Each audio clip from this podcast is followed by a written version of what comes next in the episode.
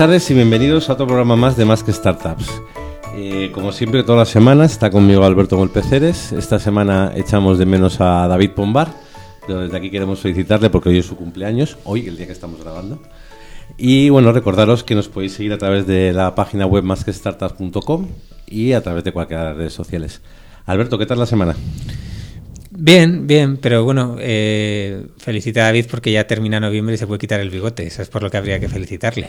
Ah, pues se lo va a quitar, yo creo que no, ¿eh? yo, yo, creo que sí, yo creo que sí. Creo que le van a obligar en casa. Sí, yo creo que él se autové muy guapo en las fotos. Bueno, eh, mira, antes de empezar tenemos que contar, la semana pasada, eh, si no lo habéis escuchado, cuando estuvo aquí Tomás, eh, Tomás Serna, el abogado, se comprometió a empezar a correr, porque ya lo dijo hace, lo dijo en septiembre, no lo había hecho, y se comprometió a cada semana enviarnos una foto de, de su elíptica de lo que, de lo que ha corrido. Entonces nos ha enviado hace un ratito, ha corrido esta mañana, se ha pasado toda la semana sin correr. Ya lo he visto, ha corrido media hora antes cuando ha visto el tweet. Sí, pues básicamente va, eh, o sea, en esta semana ha corrido un día, 30 minutos, 4,32 kilómetros. Está muy bien, Tomás, te apoyamos y seguimos contigo. Todavía estás a tiempo de, correr una hora con nosotros. se ha comprado un Apple Watch, que es fundamental. Es el primer gran paso de todo corredor. Eh, sí, en, la elíptica, vamos, está mortal. Está fenomenal. Eh, y bueno, y eso, poco más. Eh, yo, daré las gracias a Tomás por, por, que, por comprometerse y lo está cumpliendo. cada uno va a su ritmo, hay que entenderlo. Yo lo entiendo bien. Muy bien, yo también quería eh, dar la bienvenida a Javier Alonso. Es la persona que nos está haciendo pues estos dibujos tan bonitos sobre cada entrevista y pedirle perdón porque la semana pasada me olvidé de saludar desde aquí, dar las gracias y darle la bienvenida a la incorporación al equipo de Más que Startups. Muy bien, muy bien. Y ya antes de empezar con la entrevista, también nos han preguntado qué hacemos, eh, cuál es nuestro criterio para escoger startups y para invitar a gente. Y la verdad es que no tenemos, no tenemos ninguno. ¿Qué criterio he preguntado? no, eh, bueno, pues vamos viendo, eh, cruzándonos con startups o con temas que, que, nos interesan, invitándoles, buscando la fecha para que, para que coincida. Correcto. Y si alguno quiere pues eh, presentar su startup, pues sí que hay veces pues lo que tenemos que intentar es que, nos dé juego durante una hora para estar hablando, ¿no? Entonces hay, pero eh, sí que queremos hablar con startups que están empezando y que todavía están poco más que un prototipo para ver sus planes. Hay gente pues que quizás lleva ya unos cuantos años más y hay casos como el de hoy, de nuestro invitado de hoy, que cuya empresa va a cumplir 20 años dentro de nada y que está, ya no se podría considerar una startup, ¿no? pero está haciendo este recorrido de empresa de servicios a empresa de producto que empezó hace, hace unos pocos años y, hoy es un poquito de lo que, de lo que queremos hablar. Bueno, ¿y quién, quién es este invitado? Pues mira, es un, un amigo también de, de, zapatillas de correr, se llama Guillermo Montoya y la empresa se llama Deiser. Puede ser un criterio que tiene que correr cada fin de semana para venir, porque vamos, últimamente... no, la, la, verdad es que Guillermo ya no suele salir con nosotros porque... mucho más rápido. Porque Guillermo corre mucho, entonces eh, cuando éramos un grupo pequeño, la, Bonilla nos lastraba mucho. ¿no? Porque es un, percherón trotón. Total, Entonces, eh, Guillermo nos dejó un poquito y, empezó a correr ahí por libre. Pero ahora que hemos subido un poco el nivel con, con, Felipe y compañía, a lo mejor vuelve, vuelve con nosotros.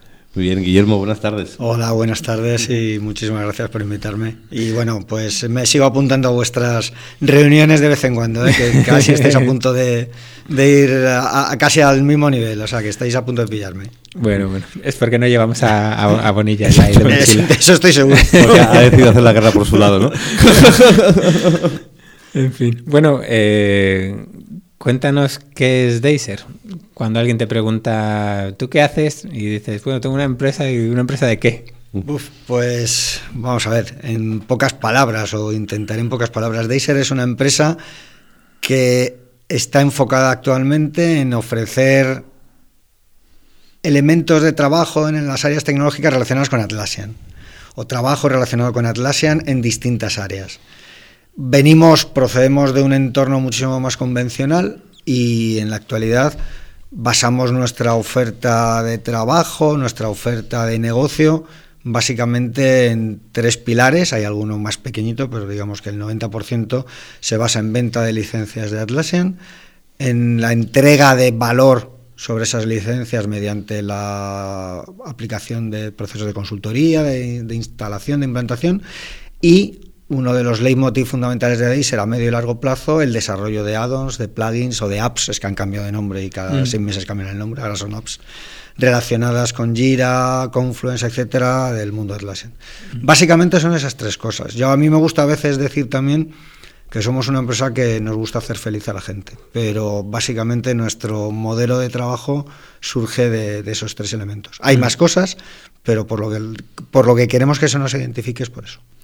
Vale, eh, Atlassian o algún producto de Atlassian como Jira ha salido varias veces por aquí. Hemos tenido un, al menos que yo recuerdo un par de invitados enamorados de Atlassian, uno hace poco, como Tomás Santoro de, Suma CRM, eh, que es Atlassian, para el que le pille esto de nuevo, porque creo que va a salir bastantes veces el nombre en la conversación de, hoy. ¿no? Muchas, yo creo que, que, muchísimas. Atlassian es una empresa inicialmente de origen australiano, ahora mismo su negocio desarrollado en Estados Unidos y está en bolsa americana, que hace 15 o 16 años empezó a desarrollar una serie de productos orientados a los equipos de desarrollo, sobre todo a startups. Eh, realmente su primer producto es un issue tracker que se llamaba Jira, se sigue llamando Jira, ahora se llama Jira Software y que ha ido evolucionando a una herramienta de gestión de tareas, que se ha ido adaptando a la aparición de los movimientos ágiles para poder desarrollar mediante frameworks eh, agile o ágiles o basados en Scrum, como queramos llamarlo, y que ha ido además, por un lado, adquiriendo productos adicionales para completar esa suite y hacerlo más potente. Bueno, tenemos ahora está trabajando también con Bitbucket o con Bamboo a la hora de poder construir una suite completa y también ha ido evolucionando sus productos hacia áreas más allá de tecnología. Está Confluence como herramienta de gestión de contenidos. Trello, que ha sido adquirida en enero, es una herramienta ultra popular en, a nivel individual y usada por millones de personas. Y otra serie de productos que al final la han conferido unas características idóneas para crecer de manera enorme fundamentalmente en estos últimos siete años, a partir del 2011, que recibe una inyección de capital riesgo y empieza a crecer. Ahora mismo es una empresa pues que está a punto de entrar en una valoración aproximada, creo recordar, de 10.000 millones de dólares, eh, cerca de 1.000 millones de dólares de, facturación. Y nosotros lo que somos con respecto a ellos somos lo que en el mundo Atlassian se denomina Solution Partner. En nuestro caso, Platinum Solution Partner compañía que fundamentalmente se dedica a vender esos productos, a implantarlos adecuadamente a las empresas y por otro lado, en la pata de producto, en desarrollar add-ons, apps, aplicaciones que añaden funcionalidad a esos productos. Un ecosistema, desde mi punto de vista, tremendamente inteligente en el que hay una simbiosis descomunal entre Atlassian y los centenares de vendors o partners que formamos parte del ecosistema. Un caramelo para una empresa que quiera orientarse a producto y a servicio de calidad. Y ya con los años que tenéis, una empresa de servicios, ¿en qué momento algo se dispara o se enciende y dice y, dais ese giro y decís, oye, pues vamos a empezar a, pensar en producto? ¿Por qué? ¿Cuándo? Hay varios. La, la historia es larga, pero yo creo que hay tres o cuatro elementos fundamentales. Uno, por supuesto, es la crisis, la crisis de 2008-2011 yo recuerdo, en el año 2007 yo estaba anunciando a la gente esa crisis, ya entonces empezamos, yo creo en el 2008-2009, a ver, incluso en el mundo de los libros, eh, a seguir gente como Jim Collins, no sé si habéis leído Empresas que sobresalen, que habla del líder de mm. nivel 5, Gary Hamel, que habla del nuevo management, eh, la, la, teoría del valor compartido de las empresas. Nosotros teníamos una especie de gusanillo interno en el que queríamos cambiar el modelo. Queríamos hacer bien las cosas Queríamos hacerlo bien en un área que no es muy reconfortante como es la asistencia técnica. Hacíamos una consultoría que yo creo que es de calidad, pero siguiendo unos parámetros demasiado estándares en un modelo ultra competitivo de tendencia, no voy a decir a baja calidad, para intentar hacer las cosas lo más barato posible, intentar decir sí a todo, dentro de una buena voluntad, pero que al final resultaba siempre en un error a medio y largo plazo. En el año 2011 se nos presenta la oportunidad de convertirnos en partners especiales de Atlassian, simplemente por las ventas que teníamos, era un, realmente una marca a la que no estábamos dando todavía la importancia que le estamos dando ahora, y se mezcló con ese periodo de reflexión interno, con el deseo de cambiar, con el deseo de que la crisis no acabase con nosotros, porque podría haberlo hecho, y se juntaron, yo siempre hablo, el otro día en una charla hablé de una tormenta perfecta, una especie de tormenta perfecta de acontecimientos. Eso, la aparición de Atlassian, eh, de algún modo también incluso David Bonilla, que ha sido mencionado antes, hola David, eh, que como embajador de Atlassian, pues nos ayudó a abrir un poco las puertas, aunque nosotros la decisión la teníamos tomada de antemano. Queríamos orientarnos a producto y no abandonar el servicio, pero en todo caso hacer un servicio de muchísima calidad, un servicio que fuese reconfortante y que permitiese a la empresa desarrollarse bien, vivir bien, eh, ganar un dinero de manera holgada y sobre todo eh, entregar valor a la gente. Entendíamos que el producto nos lo iba a permitir y se presentó Atlassian como una opción ofreciendo un ecosistema que facilitaba no empezar desde cero. Y nosotros teníamos el conocimiento de Atlassian. Y eso nos permitió empezar a trabajar en las tres áreas que tenemos. Y ahora mismo, ¿cómo se reparte un poquito en facturación, más en grandes números, entre lo que os quede que estáis quitando de consultoría tradicional, esa parte de servicios alrededor de Atlassian y los productos que tenéis dentro de para Atlassian? Bueno, nosotros en la manera de contabilizar nuestra es un poco peculiar. Por ejemplo, en producto Atlassian, lo que lo que contabilizamos es el, bruto, lo que facturamos de producto, aunque luego el margen es distinto, y en eh, servicio lo que, lo que contabilizamos es la facturación completa. Nosotros ahora mismo en producto Atlassian pagamos a Atlassian cada año, a partir de ahí luego nosotros obtenemos un margen, en torno a 3 millones de dólares. Eso supone aproximadamente 20 veces más de lo que hacíamos en un mismo año en 2011. De ahí, pues a lo mejor en torno a 400, 500 mil euros de margen nos eh, queda eh, para Deiser. En torno a un millón de euros a nivel de servicio, a nivel de servicios de valor añadido alrededor del ecosistema Atlassian. Y luego, desde el punto de vista del producto, una trayectoria similar en cuanto a crecimiento. Todavía no es el objetivo que realmente buscamos, pero estamos en esa línea. Este año estaremos en torno a 400.000 euros de facturación de producto Deiser, lo que llamamos nosotros producto Deiser. Pero lo más interesante de toda esta historia es que los crecimientos anuales son muy interesantes. Este año un 70%, el año pasado hicimos 215, 220 mil euros, este año serán 400, probablemente el que viene serán 700. Digamos que en un par de años podríamos situar la empresa de tal manera que en las áreas más convencionales o antiguas ya no depende prácticamente nada y el 90-95% de toda su riqueza lo obtiene de áreas de Atlassian y el producto más de un 50%. Entendemos que el producto escala muy fácilmente, o más fácilmente, lo de muy fácilmente quizás es un error, muy fácilmente, mientras que eh, servicio al final son horas eh, y las horas se acaban y al final genera pues una desazón porque acabas teniendo que facturar muy por encima en horas de tu jornada, si quieres realmente tener unas cantidades adecuadas. Eh, al final se crea una atmósfera que es realmente poco agradable, ¿no? Por muy buena voluntad o por muchas ganas que tengas o por mucho que te guste lo que estás haciendo. Entonces queremos tratar de irnos alejando de, de toda esa situación. No es fácil por el ecosistema español y sus características de competitividad, pero bueno, estamos yo creo que estamos en el buen camino. Y eso, de alguna manera, yo creo que nos da un aura de startup. Es decir, tenemos una estructura y una historia de 20 años. Desde ese punto de vista, somos una empresa convencional, pero mentalmente, desde el año 2011, pensamos como una startup, en todos los aspectos.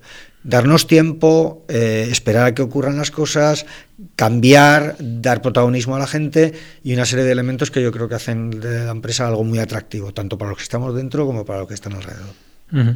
Y ahí nos pregunta Leo Díaz, que le conoces bien.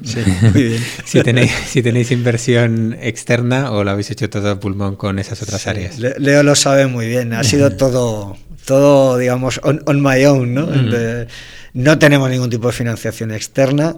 De hecho, eh, un punto de inflexión también, y Leo lo conoce también muy bien porque lo vivió ya como empleado en Deiser, porque él lleva prácticamente todo el área de Atlassian, la ha desarrollado él. Eh, dentro de la, de la, empresa, pero es cierto que nosotros tuvimos que hacer una, ampliación de capital de socios como de 150, 180 mil euros en el año 2010, pues porque la empresa se iba.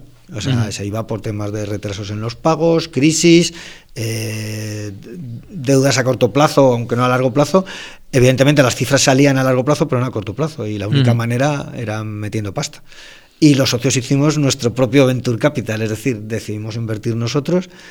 Y eso fue el empujón previo a todo lo que os he contado. Eso sería Además, yo creo que incluso finales de 2010, primeros del 2011, y después, gracias a eso, se empezaron a dar los pasos para ir cambiando de ISER hacia el objetivo que nosotros estábamos buscando. Pero evidentemente nada, cero de financiación externa. Y ahora, ahora que lo veis cerca, ahí pues un poco la estabilidad con el producto, con Atlassian y demás, pues la respuesta está, está clara. Pero en estos cinco años de, trayectoria, desde que pensáis, cinco o seis años, eh, el cambio de chip al producto, ¿qué ha ocurrido? ¿Qué, ha pasado más veces por tu cabeza? Eh, ese momento en ¿por qué no habré hecho esto antes? ¿O madre mía, ¿por qué me habré metido en esto? no, yo, creo que en, en, ese sentido hemos sido todos bastante positivos. Yo creo que nunca hemos mirado hacia atrás pensando no nos teníamos que haber metido en esto. Sabíamos que era la manera de crear una empresa mejor, una empresa donde todo el mundo incluso tuviese una carrera interna.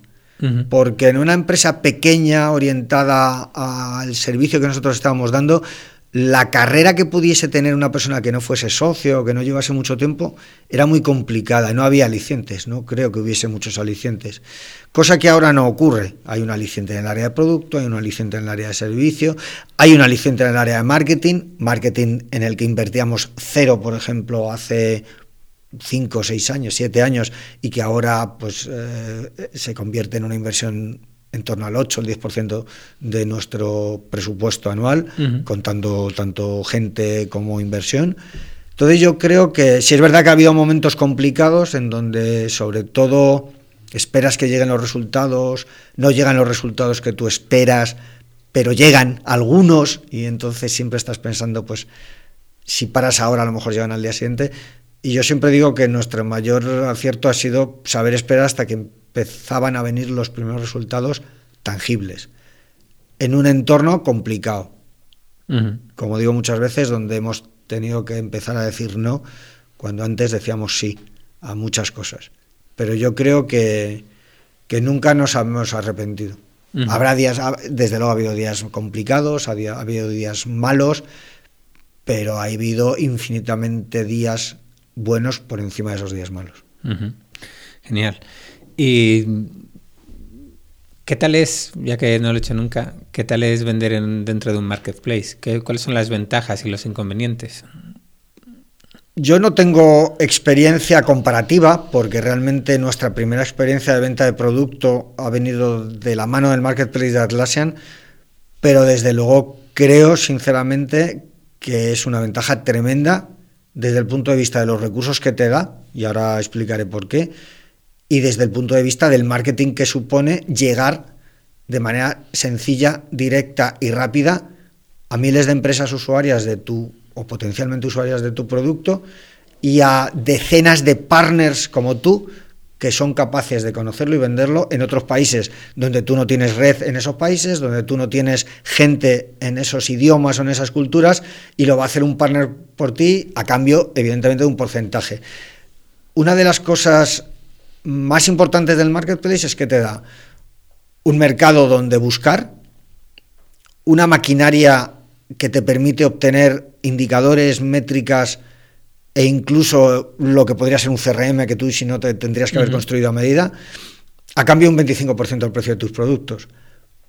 Simplemente a poco que uno sea honrado o honesto consigo mismo y empiece a echar cuenta de lo que supondría construir eso desde cero, pues se da cuenta de lo que supone. En nuestro caso, creo que ha sido un empujón sin el cual probablemente no estaríamos donde estamos ahora, porque nosotros conocimos el marketplace sin ser exactamente como era ahora y nos planteábamos unas inversiones enormes. Ahora mismo simplemente es un coste que no nos llega, es una cantidad que no nos llega, pero a cambio nos está permitiendo foco, foco en el producto no en la maquinaria para poder ver las ventas que llevamos, porque me las da el market, no en las gráficas para saber cuál es nuestro crecimiento, porque me lo da el market, y no en cómo crear una página web de mis productos, porque me lo da el market. Es decir, yo me puedo enfocar en lo que quiero, que es producto, y utilizar la maquinaria del marketplace para vender. Y desde luego me parece chapó al de Atlassian, porque comercialmente hablando yo creo que a nivel de empresa es de lo más completo que hay, y a cualquier marketplace. Yo creo que son precios o peajes que, es lógico pagar. Puede haber debate sobre si el 25% es mucho o poco, debería ser menos o más, pero desde luego lo que nos haga a nosotros es una maquinaria imprescindible y costosísima de crear desde cero. Y no, pues cuando se habla a veces, ¿no? En, pues dentro del mundo de Apple ha pasado, pues a lo mejor alguna aplicación que tiene mucho, mucho éxito y acaban integrándola dentro del sistema operativo, por ejemplo, dentro en, el iPhone y demás. Hay mucha gente que suele decir, ya, pero es que si haces algo que es bueno, va a coger eh, la empresa, en este caso Atlassian, y lo va a copiar y lo va a meter en vuestro producto. ¿Eso os da miedo? ¿Ha pasado? ¿No ha pasado? Bueno, es una opción, es una probabilidad pero generalmente hasta ahora cuando ha ocurrido, al menos en lo que sabemos, Atlassian ha tratado de que sea un win-win para todas las partes. Me explico. Eh, o paga mucho dinero, pero copiar no lo va a copiar. Te avisa si está trabajando en una funcionalidad que de alguna manera pueda chocar con un producto que tú, que tú estás haciendo. Te ayuda y evidentemente es un riesgo, pero no muy diferente al mismo riesgo que si te dedicas a un área en concreto, a una tecnología, y te sale una empresa o aparece una empresa que es capaz de hacerlo como tú, prácticamente con tus características, por un coste inferior. Es decir, yo creo que ahí hay que, hay que tratar de, de gestionarlo lo mejor posible. Nosotros, desde luego, ese riesgo existe, pero, pero no nos da miedo. Y entre otras cosas también porque la empresa ahora mismo está también equilibrada, tiene las áreas muy equilibradas. Y yo creo que a Atlassian tampoco le interesa.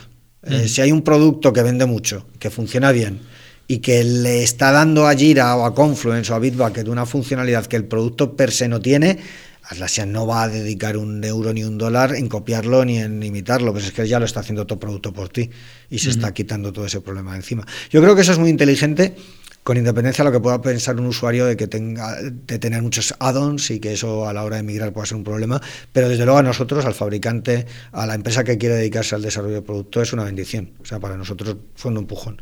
Y eso es un riesgo más que hay que correr, pero vamos, si creas una empresa o tienes una empresa es por eso.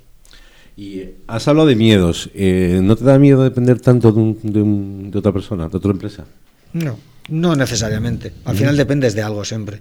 Si dependes de Agile porque es tu manera de hacer consultoría o es en lo que crees, pues te puede ocurrir que cambien eh, las tendencias o que las empresas empiecen a operar de otra manera o a trabajar bajo otro paradigma o si trabajas desarrollando en Microsoft o en Java pues te puede ocurrir salir una empresa que haga algo parecido a ti eh, yo el concepto miedo nunca lo he, tenido mucho más en el año 2011 y en el año 2010 con el modelo que teníamos que ahora.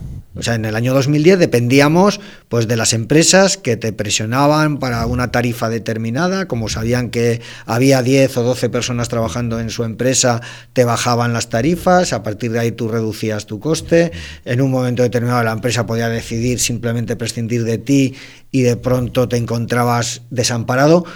Nosotros ahora mismo tenemos un equipo descomunal, cuando digo descomunal digo de calidad, tanto en el área de producto, como en el área de servicio, como en el área de marketing. El equipo que tenemos es extraordinario, lo mejor que hemos tenido desde que Deiser existe. Yo creo que nos costaría hasta relativamente poco cambiar. ¿Y qué puede ocurrir con el fabricante? ¿Que lo compre otro? Pues seguirá habiendo 60.000 usuarios de Jira y de Confluence o 100.000 usuarios de Atlassian a los que poder ofrecer nuestros servicios. Yo no creo que sea un peligro mayor que otros que corren cualquier otra empresa eh, en ese aspecto, o al menos yo no lo percibo como tal. Yo desde luego para nosotros creo que el escenario ahora mismo es, es interesantísimo. Y como digo, el equipo es que, y no es porque porque sean de Deiser, es que es descomunal. O sea, tiene una calidad, una seguridad en sí mismos eh, que yo creo que podríamos hacer cualquier cosa, sea Atlassian o sea cualquier otra tecnología. ¿Y ese equipo cómo, cómo lleva esa dualidad o, trialidad? sí, es, trialidad casi, ¿no? cómo, cómo, lleva el equipo y qué tal se ha adaptado a esos cambios. O si alguien está pensando en hacer esto, ¿qué le dirías que, que son las lo que habéis hecho lo mejor y lo que dirías, ahora lo haría distinto con lo que Sí. sea ahora. Mm, Sobre todo tener mucha paciencia, comunicar muchísimo, tener muchísima transparencia y separar a los equipos. Eh, nosotros tenemos, realmente son cuatro equipos, porque marketing empieza a tener entidad propia, es un gran cambio, es decir, mentalidad de producto es marketing, en servicio la inversión es mínima porque el cliente te llama y tú ya simplemente dedicas tu trabajo y ya está, pero para vender producto y para vender marca necesitas marketing. Entonces nosotros tenemos ahora mismo cuatro equipos que son servicio Atlassian o servicio, porque también hay algún elemento adicional de Enterprise Architect, que es unas herramientas que, que seguimos en distribución, aunque representan menos. Producto, marketing y lo que llamamos licensing, que es licencias Atlassian. El mayor error que hemos cometido es que haya personas que estén en dos áreas a la vez. Puedo colaborar, pero equilibrar mi trabajo de manera que dedique porcentaje a servicio y producto por igual, un error. Los equipos tienen que estar separados, porque al final servicio, que es más urgente, va a arrastrar cualquier necesidad, Porque el cliente te va a llamar, va a querer empezar lo antes posible, la gente en Deiser es tremendamente solícita a la hora de ayudar, de intentar hacer las cosas, vas a intentar hacerlo y es, y es un error. Y por otro lado, hay un elemento, y lo he comentado también muchas veces, es muy difícil de combinar y que la clave del éxito está en el valor de la gente, en que la gente tenga la madurez, las ganas y la profesionalidad eh, suficiente para poder entender la diferencia que hay entre servicio y producto. Lo hablo en todas las charlas, en todos los eh, diálogos que se establecen. Deiser es una empresa con una libertad tremenda. Siempre digo que la gente no pide permiso para no venir, simplemente anuncia que no va a venir y que lo comenta en HipChat. Y una persona del equipo de servicio no siempre puede hacer eso. Y es complicado, es muy complicado mentalmente saber que tú tienes que estar eh, yendo a los clientes prácticamente todos los días, a veces echar más horas, aunque a, lo mejor la gente echa las horas que al final quieren. Deiser yo creo que tiene es un problema menor, pero no tienen la misma libertad mm, que, en otros casos. Y lo importante es que tenga la madurez y, y, la, y que en Deiser ocurra. Afortunadamente, el equipo, en el, como os he dicho antes, es bestial. Entender que en el momento que surge la oportunidad, ellos también pueden hacerlo. Y sobre todo, entenderlo. Y yo creo que en eso hemos creado un grupo tremendo de, en cuanto a en, comprensión, entenderlo. Evidentemente, tú tienes tus días, es decir, estás hasta arriba con una tensión tremenda, pues en un momento dado, pues te gustaría poder hacer uso de eso. Pero saber que lo tienes y el poderlo gestionar eso para mí es una clave del éxito. El poder desarrollar una empresa consciente de eso y que la gente sea lo más feliz posible dentro de la labor que ocupa y eso si quieres luego lo si queréis luego lo podemos hablar también el que pueda eh, cambiar ¿no? el que haya puertas abiertas y el que uh -huh. pueda desarrollar es lo que he comentado antes el desarrollo de carrera es decir eh, en el Deiser del 2010 yo creo que era imposible tener una carrera profesionalmente atractiva y yo creo que ahora en el Deiser del 2017 eh, vamos, de hecho eh, eh, yo ya tengo hecho un plan hasta el año 2025 donde con la gente incluso planteando hasta el dinero que pueden llegar a ganar, eh, si los objetivos se van cumpliendo año a año, eso en el Deiser del 2010 era imposible, vamos, pero imposible. Bueno, hasta 2025 yo creo que es imposible, vamos, en cualquier sitio casi, casi. Pero al menos te llenas de ilusión, viendo, sí. diciendo, si llego a estos objetivos, esto lo conseguiré. Yo te voy a votar para presidente de gobierno, por, por planificar más allá de dos años es algo que... Sí, es algo que aquí en este país al menos es complicado, cuando lo, cuando lo cuentas te miran como un bicho raro. Sí, mira, eh, relacionado un poquito con lo que estamos hablando y un poquito más, pues eh, Manu Barroso y, Manu Tenorio preguntan un poquito eso, ¿no? Pues cuáles eh, las diferencias de la gente para trabajar en producto, para trabajar en, en servicio, si hay algo, tienen que tener, les cuesta mucho un cambio del chip mental, si os ha costado, en ese sentido, a la gente le ha costado mucho adaptarse de, de, trabajar en servicio cuando, como tú dices, siempre va todo un poquito como en prisas, como cuando vas en, en producto, que es más bien, oye, tengo que estar seguro que esto va bien, testar, con unos ciclos que también pues ocurren eventos y cosas que hay, hay presión, pero es de otra forma. ¿Le ha costado mucho a la gente adaptarse o...? Hombre, cuesta, eh, como es un poco, un poco en la línea de lo que he dicho antes, eh, cuesta sobre todo convivir, pues porque al final cada uno es, es un mundo, ¿no? Entonces, eh, sabiendo que el servicio es, bastante más presionante en el corto plazo,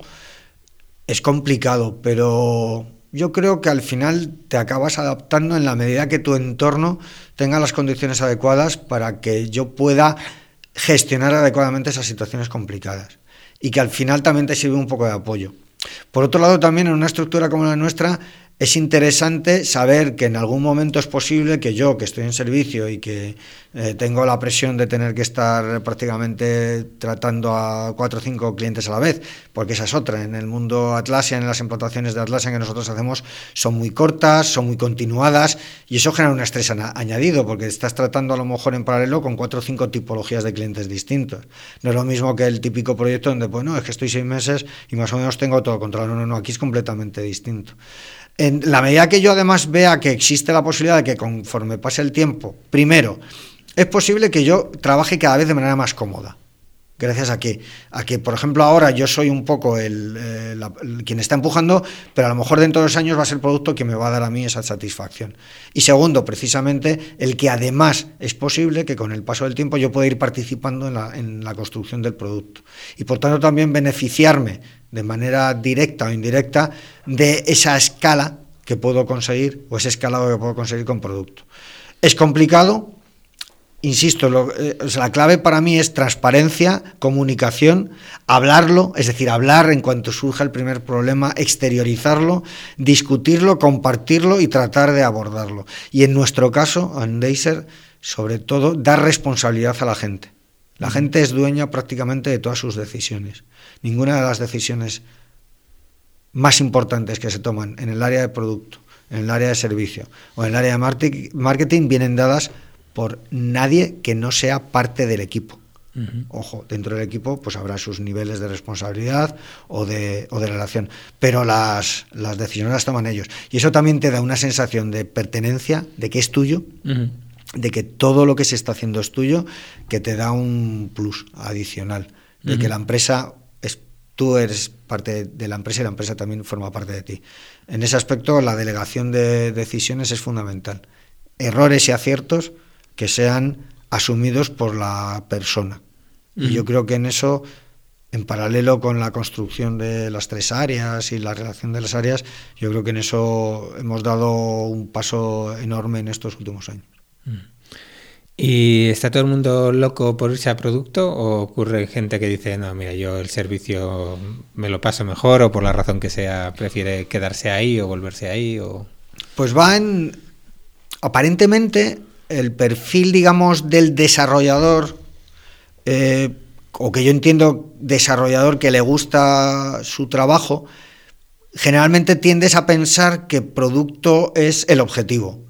Construir un producto con la máxima calidad posible, que sea utilizado por decenas, miles o cientos de miles de personas y que de alguna manera eso forme parte del reconocimiento a tu trabajo, aparte del salarial y de tu propio día a día pero te encuentras sorpresas, y nosotros en Deiser ha, ha habido situaciones en donde mm, personas eh, que a lo mejor tú crees que pueden estar más cómodas o les puede atraer el desarrollo del producto, pues te das cuenta que no.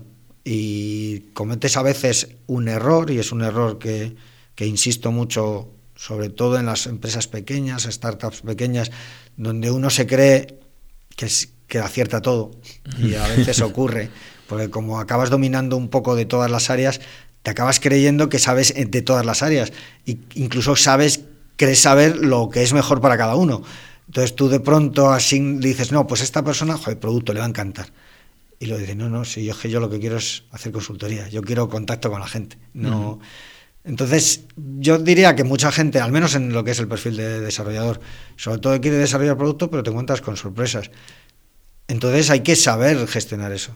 Uh -huh. Entonces tienes que crear un ecosistema dentro de tu propia empresa capaz de responder a eso. Y desde ese punto de vista, ese posible trasvase servicio, producto, producto, servicio se produce. Uh -huh. Y vamos, y desde nuestro punto de vista, encantados de que mientras, en la medida que la empresa lo permita, los resultados lo permitan, lo iremos fomentando. Incluso uh -huh. gente del equipo de servicio que que esté colaborando en un producto y más en el mundo Atlassian, porque en el fondo yo os voy a desarrollar apps, o al menos de momento voy a desarrollar apps o productos que mejoran Jira o mejoran Confluence.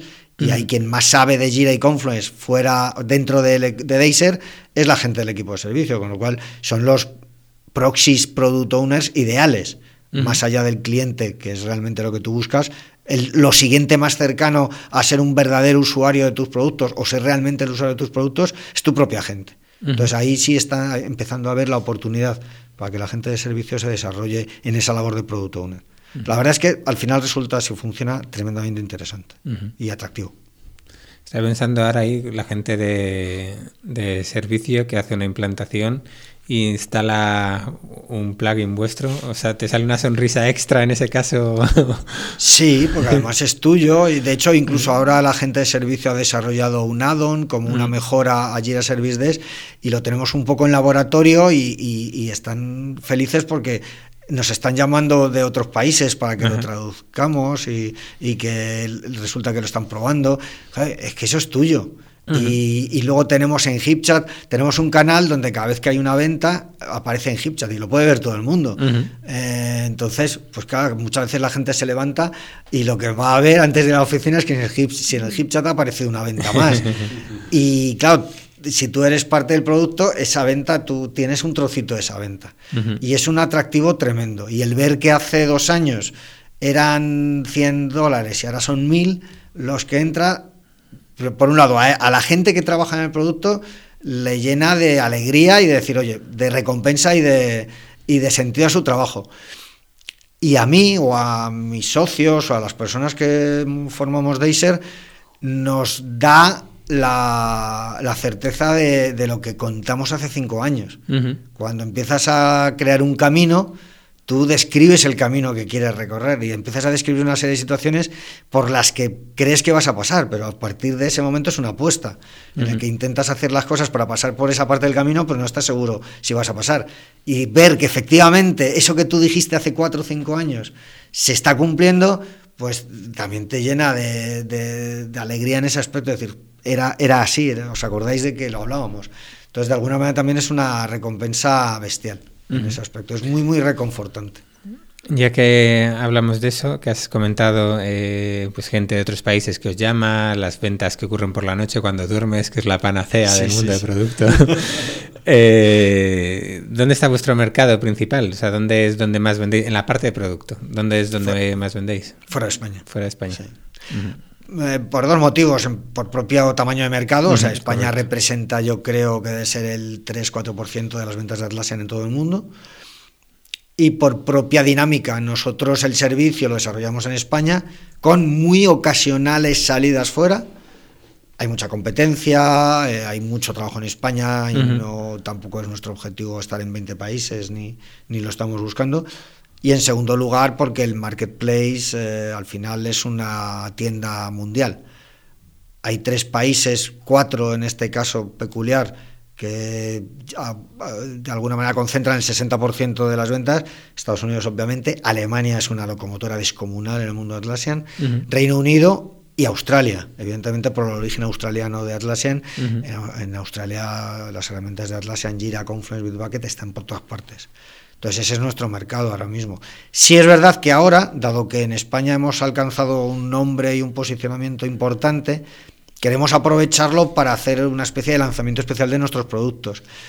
Porque curiosamente, y yo creo que eso también a veces honra no solo al equipo, yo creo que es una cuestión de empresa, no existe ninguna directriz en Deiser que diga que cuando vayamos a un cliente hay que vender nuestro producto. Por un lado está la consultoría o la adaptación de Gira, y si esa adaptación requiere el uso de nuestros add-ons, lo tratamos de implantar, pero no lo hacemos por defecto. O sea, no vendemos la moto de, ah, no, tú es que aquí necesitas Profils o necesitas Sporter, que son los nombres de los productos más significativos. No, son intentamos hacer nuestro trabajo lo mejor posible y ojalá veamos el escenario para vender Profils. Pero sí es verdad que creemos que son productos suficientemente buenos como para empezar incluso en España a venderlos proactivamente. Pero el mundo el mundo más allá de los Pirineos por el norte y de Gibraltar por el sur. Y además, y además pagan bien, ¿no? Bueno, aunque bueno, en este caso pagan Atlassian y a vosotros. Eh. Sí, pero bueno, incluso eso es una manera de monetizar interesante porque tú sabes que el producto lo liquidan el día 25 a mes vencido. Es decir, lo más tarde que cobras es a 55 días, pero el día 25 de cada mes viene la factura de 30, 40, 50 mil dólares cada vez con más frecuencia del producto que se ha vendido eh, dos meses anteriores. Entonces, también eso, ojo, es un elemento muy importante a nivel de empresa, porque lo que te da es una liquidez o buscamos una liquidez que nos permita a su vez poder garantizar otras acciones, temas de salarios, temas de inversión. Nosotros queremos cada vez más eh, tener un compromiso con la sociedad en cuanto a acciones. Entonces, ese tipo de cosas para nosotros es fundamental, poder tener la seguridad de que entre el dinero suficiente como para poder orientarnos a otras acciones. ¿Y qué tipo de empresas son las que compran estos productos? O sea, ¿Tenéis algún patrón que dices, oye, pues realmente son más empresas más pequeñas? ¿Os da Atlas tiene esa información para saber cuáles son el tipo de empresas que más se ajustan a, vuestros productos? Tenemos el dato del tipo de licencia que compran y como en Atlassian el licenciamiento va por tramos de usuarios, realmente el propio tramo de usuario te da el tamaño. Si no de la empresa, sí del grupo que lo está utilizando. En Atlassian los tramos de usuario son de 10, 25, 50, 100, así hasta más de 10.000 usuarios. Si estamos haciendo una venta de licencia de 500 usuarios hacia adelante, en teoría es una empresa ya relativamente grande.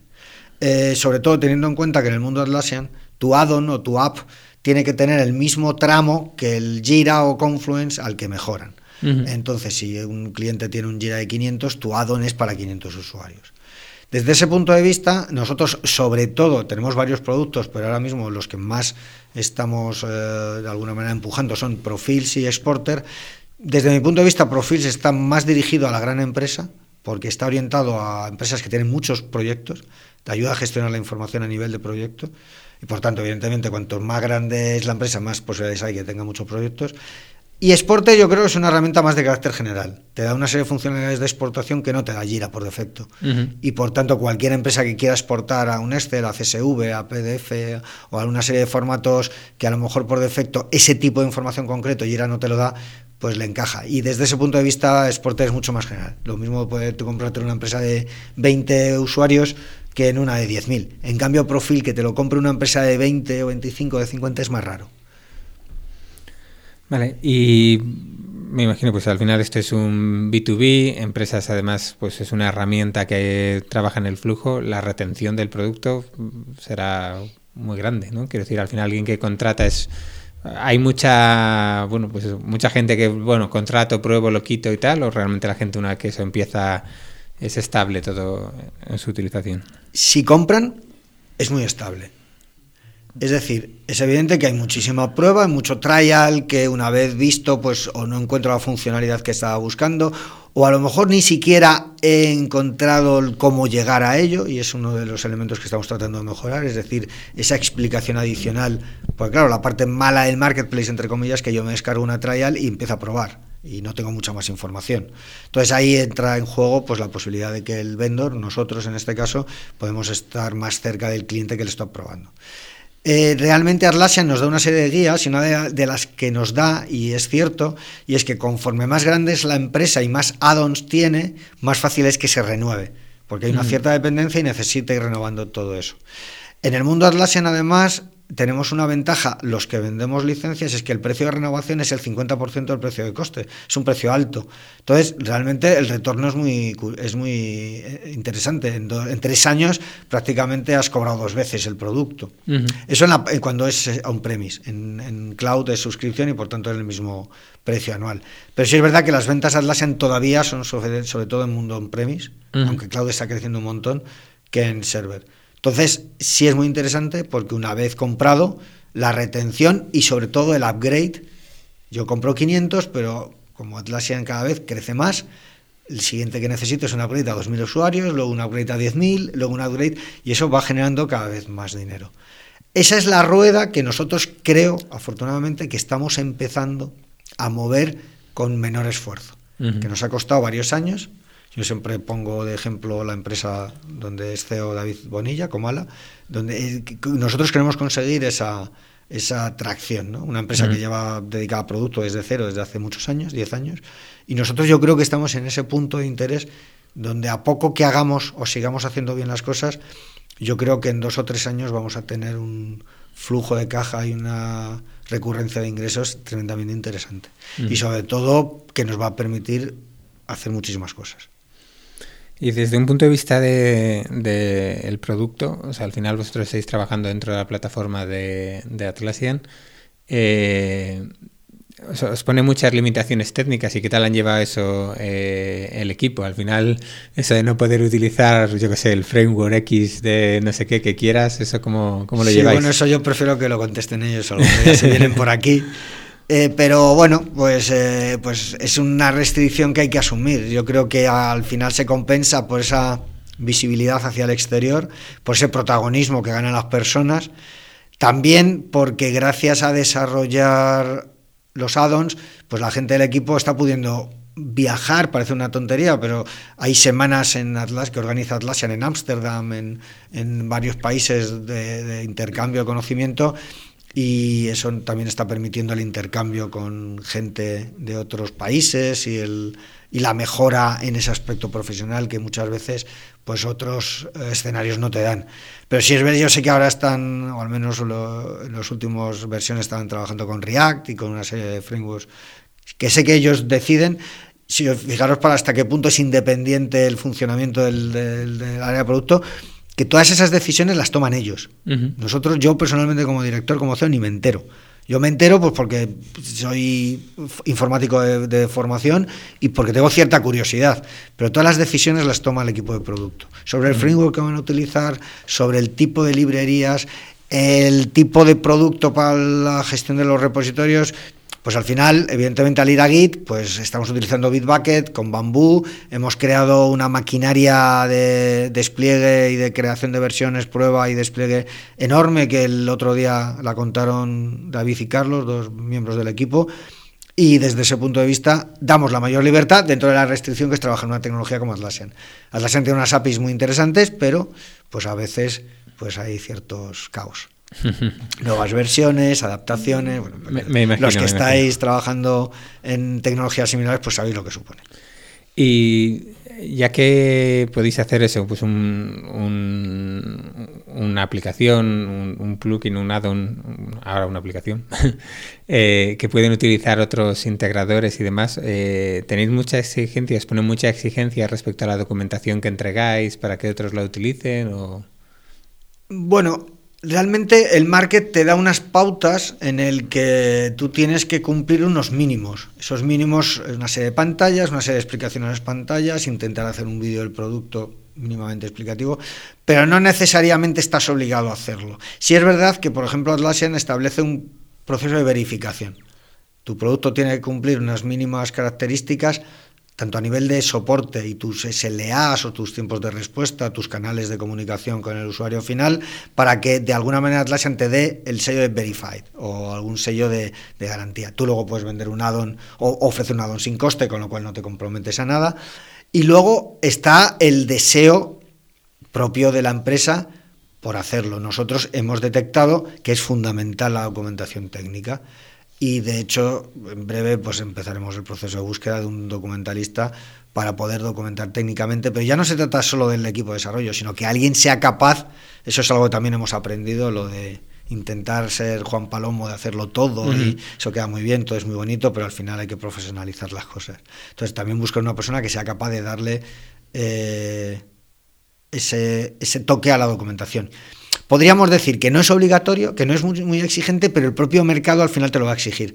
Porque si no, te puede poner a parir en el marketplace, te pone una estrellita, te dice que ha llamado y que tú no le contestas, o que la documentación no pone nada. Con lo cual el propio market es autoexigente. Uh -huh. Como no lo hagas, te arriesgas a que de pronto empieces a recibir críticas negativas. Con lo cual al final te condiciona a intentar hacer en el mejor de los sentidos uh -huh. todo lo mejor posible. Con lo cual, al final, yo creo que también ayuda a que te conviertas en mejor profesional, en mejor equipo. Porque uh -huh. es que si no, al final te van a sacar los colores. O bien porque el soporte no es adecuado, o bien porque el producto eh, falla más de lo que tú esperas, o bien porque la documentación no explica adecuadamente las cosas. Y es algo que también eh, hemos aprendido. a intentar hacer bien las cosas desde el principio. Y son muy exigentes los usuarios, y en algunos países más que otros. Sí, depende. Los famosos alemanes están aquí también dando caña. Sí. sí, sí, también depende del carácter.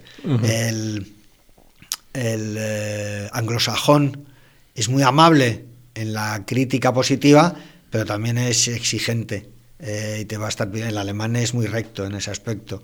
El, el, eh, usuario de Europa Oriental igual, pues más, eh, más árido desde el punto de vista, es más serio, ¿no? Entonces es, es más complicado en, en el trato. Eh, date cuenta que estamos tratando con gente de todo el mundo. Uh -huh. O sea, desde, pues eso, desde Japón hasta Estados Unidos. Y cada uno tiene una peculiaridad. Te puedes encontrar con gente que sabes que es española, que te está enviando todo en inglés porque asume que tú eres una empresa de Estados Unidos o de Inglaterra y te está escribiendo en inglés. Y tú planteas en qué momento empezaremos a. Pero ya no por nada, simplemente por comodidad a veces, ¿no? Sí. A nosotros no nos importa hacer el soporte en inglés, pero si en un momento dado puedes hacerlo en tu idioma nativo, tampoco pasa nada. Uh -huh. Resulta muy curioso, pero sí, la gente es muy, muy exigente dependiendo del país. Y yo creo que al final es bueno. Uh -huh. Has mencionado, ha salido varias veces la palabra marketing, eh, además como cambio importante, como, como inversión. Eh, me consta que hacéis una apuesta importante por los eventos, tanto desde un punto de vista como de patrocinio como el eh, organizar vuestro propio evento, que ha sido hace, pocas semanas. Entiendo que es porque os funciona y os funciona bien. Que si alguien se encuentra en una situación similar, eh, ¿por qué debería probar los eventos y, y, ya una vez que vas a un evento, qué errores no debería cometer? Para nosotros es una marca de identidad que no existía hasta septiembre de 2011 que patrocinamos por primera vez la Barcam de Sevilla. En, fue una conversación con David Bonilla, recuerdo perfectamente que él incluso no estaba muy seguro si realmente era un patrocinio que debíamos hacer. Y desde ahí yo creo que hemos patrocinado todas las cast, todos los AOS, eh, algún Codemotion, eh, una Expo QA o dos Expo QAs. Hemos ido como asistentes, hemos ido como sponsors, hemos creado nuestro propio evento por el cual incluso nos han dado un premio en Atlassian, que es el Enterprise Day, eh, nos dan un premio de marketing. Yo creo que al final, al menos para producto y cada vez más también para servicio o para tu marca, es fundamental estar en eventos y darte a conocer. Hay muchas empresas, hay mucho ruido en el mejor de los sentidos, hay mucha oferta y hay muchísima competencia. Y si tú crees que ofreces algo diferencial, algo distinto, algo bueno y algo que es atractivo, lo mejor que puedes hacer es irte a un evento y contarlo, compartirlo, eh, dar una charla, llevar a gente de tu empresa para que aprenda. Nosotros vinimos de la Barcam, Leo y yo, alucinados del modelo, de lo que era un AOS, de lo que podía suponer. Nos cambió el chip. De hecho, fue parte de esa tormenta perfecta del cambio con todo lo que habíamos hecho antes para cambiar internamente, empezar a hacer dailies en la oficina, incluso aunque no estuviese el equipo de desarrollo. Eh, errores, mmm, seleccionar bien los eventos, no volverse loco. A veces hay eventos eh, que una vez analizados, pues a lo mejor mejor ir de una manera distinta o bien eh, no patrocinando pero sí asistiendo, en otros analizando exactamente qué tipo de público va a ir. Al principio quieres decir sí a todos y luego te, te vas dando cuenta pues que hay que elegir, hay que alinear el evento al que vas con tu objetivo de negocio. Es algo que, que tardas muchísimo en entender al principio eso de los alinear los objetivos de negocio, necesitas indicadores, esos indicadores no los tienes, te llevas, te dejas llevar, a veces la gente te dice, oye, ¿por qué no patrocinas? Es muy interesante y te deja llevar por el muy interesante. Y probablemente lo sea, pero a lo mejor no es el evento en el que debías de estar o patrocinar.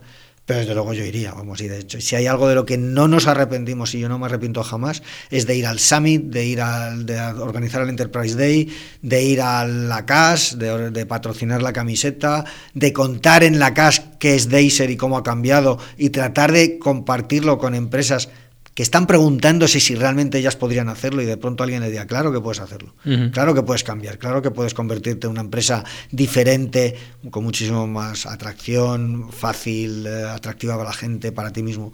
Yo creo que eso, seleccionar bien el evento uh -huh. y no volverse loco. Uh -huh. Nosotros este año hemos, nos hemos vuelto un poco locos en el sentido porque ha habido dos summits de Atlassian, Está, está, hemos estado en la casa, hemos estado en el Laos, en la Expo QA, hemos hecho el evento de, de Deiser que ha sido una burrada en el Teatro Goya, casi 200 personas o 200 personas, y al final somos una empresa pues de, de 30, 30 y pico, o sea que es que te das cuenta que a veces asumes retos, no que están por encima de tu capacidad, porque lo haces, pero te desgastan mucho. Entonces hay que tener también un poco de cuidado. Uh -huh. Pero vamos, para mí ahora mismo el marketing es una pieza fundamental. Uh -huh. Evidentemente tenemos mucho que aprender, tenemos mucho que mejorar, pero estamos también muy en el buen camino y estamos haciendo cosas que yo ni soñaba que íbamos a poder hacer hace cuatro o cinco años. Hoy mismo nos han enseñado el equipo ha hecho un benchmark de todo el crecimiento en redes durante estas dos últimas semanas con el evento, etcétera, que, que casi se te saltan las lágrimas diciendo, joder, ya estamos siendo capaces de hacer esto. Lo que te decía antes del equipo. O sea, tengo la suerte, bueno, yo, mis socios, tenemos un equipazo en todas las áreas. Mm. O sea, y con eso te puedes ir tranquilo. ¿Y cómo fue, y esto ya un poco de curiosidad y así, eh, ese momento en el que decís, mira, o sea, vamos a apostar tanto por esto y echar tan para adelante que vamos a patrocinar el propio evento central de Atlassian en San Francisco, nos vamos a ir allí y nos vamos a hacer ahí uno de los sponsors que está allí. ¿No da un poco ahí de, nervios y...? Sí, sí, sí. Yo creo... Eso vino en, ese periodo que hablo yo de la tormenta perfecta, primer semestre del 2011. Como he dicho, veníamos ya con las ideas de cambiar, con ideas heredadas del management más convencional, pero que eran muy parecidas en el fondo al movimiento Agile, al manifiesto Club Train, a documentos similares. Y eso coincide con nuestra ascensión en ventas de Atlassian y la aparición de David Bonilla como embajador de Atlassian en 2011. Yo recuerdo que a David le conocí por primera vez en agosto del 2011, cuando vino a visitarnos. Éramos uno de los tres partners que estábamos entonces, que éramos Salenda, Novagenia y Deiser, no había, no había más. Y, recuerdo perfectamente ya la decisión tomada del cambio, ya la de orientarnos de una manera distinta, el, empezar a pensar en producto. Y yo recuerdo que una de las cosas que me, que me, dijo es que, joder, no hay nadie, no hay empresas españolas en el Summit, he estado yo solo, era la única persona española que había, y yo, y lo he contado varias veces, le prometí tres cosas, que íbamos a ser la primera empresa en ser Platinum Partner de Atlassian, que íbamos a ser la primera empresa en patrocinar el Summit de Atlassian, y que íbamos a ser la primera empresa española todo esto evidentemente, en eh, lanzar el primer add-on al marketplace. Y bueno, poco a poco, en en noviembre de ese año nos convertimos en Platinum. En mayo del año siguiente eh, fuimos por primera vez al Summit y fuimos sponsors. Y unos meses antes lanzábamos el primer add-on al market. Un error tremendo que cometemos las empresas en España, ahora cada vez menos, la de no salir. La del miedo a salir, la del miedo al ridículo. Creo que otra de las cosas increíbles que hemos hecho es participar en el Summit, patrocinarlo. Es caro, pagas mucho, pero obtienes unas relaciones, unas experiencias, un contacto con el, con el fabricante que no vas a hacer de otra manera. Sigue ocurriendo. En el último summit de San José creo que no hubo otra empresa española o sí, yo creo que no. Sí, Justin Mind me parece que están en Barcelona, pero en un par de ellos creo, creo que hasta, hasta Gaté, estuvo Keinovi, que es una empresa que lo absorbió con mala, pero no ha habido nadie más y yo creo que es fundamental. Creo que tenemos que ser un poquito más internacionales en todo mm. eso. Bueno, al final ayuda. Bueno, conociendo a David, momento también dijo a que no hay huevos. De esa manera también se actúa. Yo creo que en esa época todavía no tenemos la confianza adecuada, pero vamos, lo habría dicho. pero vamos, casi, casi. Pero no hay huevos, que no hay huevos. Patrocino al Lassen lo que haga falta. Por, por, por, poner un poquito en contexto, ¿cuánta gente atiende, asiste al, al Summit de Atlassian? En el último, 4.500 personas wow. y participamos como partners cerca de 120 empresas. Uh -huh. Y en el anterior, que fue en Barcelona, os recuerdo que el Summit por primera vez en Europa, aterrizó en Barcelona en mayo y este es el primer año que ha habido dos summits en, en el mismo año. Eh, pues lo mismo, unas 2.000 personas, nosotros desplazamos allí, recuerdo, 16 personas. Estuvimos allí prácticamente media. Igual que el otro día en el Enterprise Day hicimos un hito y es que cerramos la oficina. Uh -huh. O sea, en el Enterprise Day estaban 27 personas de Acer y desviamos los teléfonos porque queríamos uh -huh. que viviese la gente el evento.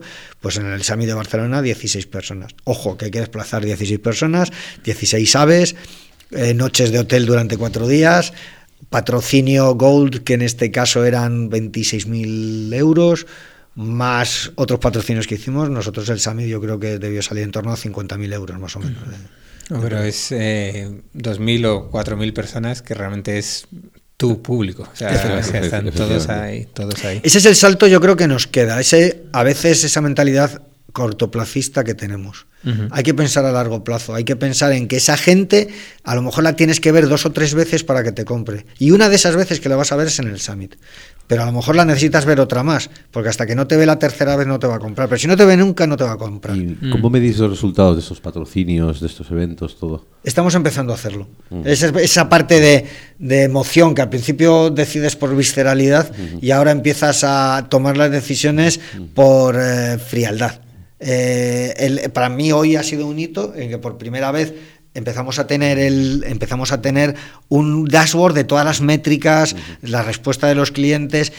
Tenemos indicadores, pero muy muy particulares. Nosotros podemos saber 12 meses después qué clientes han venido como consecuencia de un evento o qué operaciones se han gestado gracias a ese evento. Ejemplo, pues eh, este año eh, hemos empezado a arrancar con un gran banco y eh, todo se gestó el año pasado, en el Enterprise Day del año pasado. La gente nos vio y nos dijo, yo quiero trabajar con vosotros. Sin ese evento, pues a lo mejor no habríamos empezado, no habría sido tan fácil, no habría sido tan claro que fuésemos nosotros, porque recordar que hay partners. Yo creo que el evento es fundamental, pero también, como os he dicho antes, creo que hay que empezar a discernir el que realmente es útil de verdad y el que es realmente algo al que está bien, pero no te va a dar. Pero empezamos a hacerlo ahora. E insisto que creo que es importante. Es algo que a veces nosotros los que llevamos eh, al frente una empresa más pequeña, menos, no voy a decir menos profesional, pero intentas un poco estar en todas las áreas, te das cuenta que llegado un momento tienes que profesionalizarlo, porque al final te estás gastando pues 150, 160 mil euros en un año en eventos y eso de momento los, los, números salen, con lo cual quiere decir que algo habrá. Cuando antes no te gastabas eso y los resultados la mano son menos parecidos, quiere decir que ahora la empresa te está dando suficiente para eso y encima empezar a darte. Con lo cual la intuición ya te dice que funciona, ahora lo que necesitamos es que las métricas te lo corroboren. Bueno, pues dile a tu equipo que esté preparada el lunes cuando hagas un pico ahí de, visitas. Es cosa de este programa que, hay. No lo Hombre, por lo menos 25 o 30 estaremos ahí escuchando. No, hombre, en, eh, la semana pasada anunciamos un, evento para tomar unas cañas y unas pizzas aquí en Google Campus y se, ha quedado, se han agotado las entradas, así que ahí pues tenemos, tenemos mucho tirón. Pues el, eh, siguiente dashboard que haremos de crecimiento en redes lo hacemos el martes. sí. Eh, y bueno, nos queda una pregunta antes de pasar a las secciones habituales que nos deja Miguel Caballero. Eh, que también un poco en este momento, en este cambio empresarial, también hubo un cambio personal, ¿no? que además has escrito un poco sobre él. Eh, pues, bueno, cambio físico, de, actividad, de todo. Cuéntanos un poquito eh, por qué y en, un poco en qué ha consistido. Ya, ya hemos dicho que ahora corres y mucho. Pero cuéntanos. Yo como suelo decir, yo fumaba un paquete y medio de tabaco al día hasta que cumplí 48 años, desde que tenía 15, y una noche decidí dejar de hacerlo. Y a la semana siguiente decidí ponerme a correr. O sea, más o menos como la historia de Forrest Gump, pero en Guillermo Montoya. Eh, yo creo que fue, yo creo que en el fondo tiene relación también. nosotros los cambios los decimos en el 2011 una de las personas de Deiser, uno de mis socios, Dani, Daniel, había hecho un cambio más o menos parecido de, y bueno, la verdad que fue sorprendente para el resto de la empresa. También el tener un ejemplo cercano te ayuda, eh, muy parecido también desde el punto de vista de dejar de fumar, eh, ponerse a hacer deporte, lograr algo que uno nunca espera que puede lograr. Y había algo que siempre me pasaba, es que yo me sentía incapaz de dejar de fumar y siempre me había traído el tema del deporte, sobre todo el tema del correr. Pero era incapaz de hacerlo, evidentemente, pues porque con yo pesaba, no estaba gordo, pero sí pesaba 72, 73 kilos, no había hecho prácticamente deporte nunca, excepto esquiar. Y un día de agosto, precisamente hablando con esta persona, eh, llegué a la conclusión de, ¿y si dejo? Y esa noche, yo siempre he dicho que el último cigarro que fumé nunca supe que iba a ser el último cigarro, porque la decisión la tomé después. Y ese día dejé de fumar. Y a las dos o tres semanas, yo vivo cerca de aquí, cerca de Madrid Río, me bajé a Madrid Río, yo ya andaba de vez en cuando y probé a correr. Pude correr 220 metros antes de parar, completamente hundido. O sea, era incapaz de seguir dando un paso. Sí, sobre todo cuando te crees que llevas mucho corriendo y, llevas un minuto y medio corriendo y ves que no eres capaz de correr absolutamente nada. Es brutal. Hmm. Y eso fue el 15 de agosto del 2013. El 31 de ese mismo año corría la primera San Silvestre en una hora y yo creo que ya me pierdo un poco. Yo creo que fue en 2015. Corrí la primera maratón en Valencia en menos de cuatro horas con David, con David Bonilla. Eh, le dejé tirado. Soy un cabrón en ese aspecto. Bueno, pero eso es como todo el mundo. ¿no? No, te sientas mal que lo hace todo el mundo, no te preocupes. En el, en el kilómetro 32. No, lo que pasa es que eh, él me lo dijo. O sea, estaba él, él era una carrera que demasiado hizo con acabar porque iba jorobado del pie, había estado sin entrenar dos semanas y él me dijo, Guillermo, ve tú a tu ritmo, pues yo lo que quiero es acabar. Y, y acabé esa maratón en menos de cuatro horas y hace poco he terminado Ámsterdam en 3.35. Yo desde luego, y bueno, eso también cambios adicionales de peso, ahora peso 58 kilos, cambié la alimentación, eh, yo bebía alcohol, eh, tomaba comida de todo tipo, el alcohol prácticamente no lo tomo, la alimentación la cuido al extremo, eh, nada de azúcar y me siento, yo siempre he dicho físicamente, en el mejor momento de mi vida. Mucho mejor cuando tenía 18 años, 20 años eh, me pongo a correr y no me entero. Ahora mismo, pues eso, puedo correr una hora, hora y media y no, no tengo ningún problema. Entonces, es lo mismo que el cambio de la empresa. Cuando alguien dice, joder, es que es muy difícil, habla conmigo porque yo te puedo contar qué se puede hacer. Esto es exactamente lo mismo. Al final es una cuestión de prioridades. eh, yo como CEO de la empresa en teoría debería de estar volcado y ahora mismo estoy volcado, pero encuentro mi tiempo a las 6 de la tarde, a primera hora, los fines de semana, para mi hora de correr, 45 minutos pues porque me ayuda, porque muchas veces me pongo a correr y el problema que a las 3 de la tarde veo irresoluble, mientras corro de pronto se soluciona y los que corréis sabéis que eso ocurre, que de pronto ves las cosas de una manera completamente distinta. No voy a decir que tengas la solución, pero lo ves distinto, lo ves resoluble. Y eso te da una fuerza descomunal, aunque luego cuando acabe digas, pues no lo puedo resolver. pero, pero te ha dado tal gratificación esa hora corriendo que afrontas el tiempo posterior de, manera completamente distinta. Yo si me paso un par de semanas o tres sin correr, mi mujer acaba diciéndome, sal, sal, corre, porque estás inaguantable. Yo, me vuelvo loco. O sea, yo ahora, mismo tengo algún amigo, joder, que es que me he lesionado lo que le ha pasado a Miguel. Pobre Oye, Miguel, que, que te mejores lo antes posible, tenemos que correr otra juntos que eso de una semana de una maratón, que me ocurre algo y de pronto saber que voy a estar un mes sin correr o dos, no puedo, yo no aguanto. no sé lo que haría. O sea, yo creo que me volvería loco. Ya me pasó una vez con una mini tendinitis que tuve, estuve una semana y, y casi muerdo. O sea, que yo ahora mismo no me, no, no me veo no corriendo. Bueno, bueno. Pues una pena que no puedas venir a Praga, que era otra de las, las preguntas de, de, Miguel. La siguiente, la siguiente. Estoy esperando el sorteo de Berlín, a ver qué tal.